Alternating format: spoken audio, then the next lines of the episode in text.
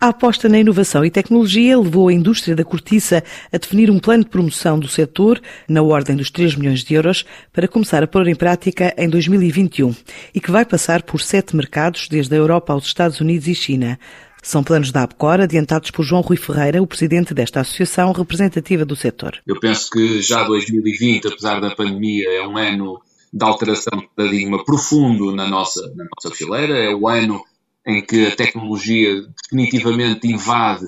todos os produtos da, da nossa fileira, com particular destaque para as bolhas de justiça natural, e portanto este, esta tecnologia que no fundo eh, cobre depois tudo o que é parte natural da nossa fileira, vai ter em 2021 a afirmação plena desta, deste desenvolvimento tecnológico. E este desenvolvimento tecnológico traz duas variáveis uh, essenciais ligadas. Uma,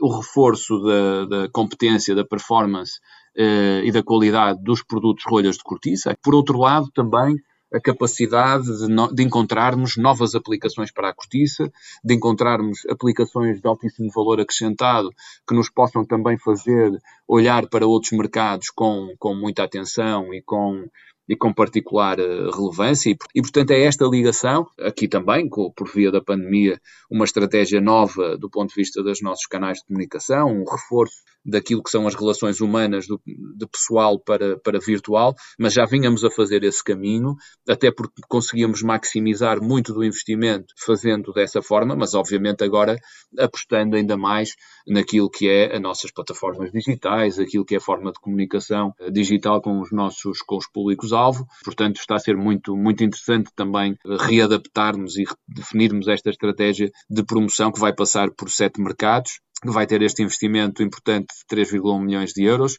Os mercados são os Estados Unidos, uh, o Reino Unido, a Espanha, a Itália, a França, a Alemanha e a China. São estes os mercados onde vamos, onde vamos, estar, eh, onde vamos estar presentes com a nossa promoção. Todos eles têm lógicas de, de, de, promoção diferentes, mas todos eles entroncam aqui e foram escolhidos por, por, por questões uh, racionais. Alguns deles são os principais destinos das nossas exportações, outros têm um papel não só relevante do ponto de vista de, das exportações do, dos produtos de cortiça, mas também são mercados que têm um fator de prescrição, de importação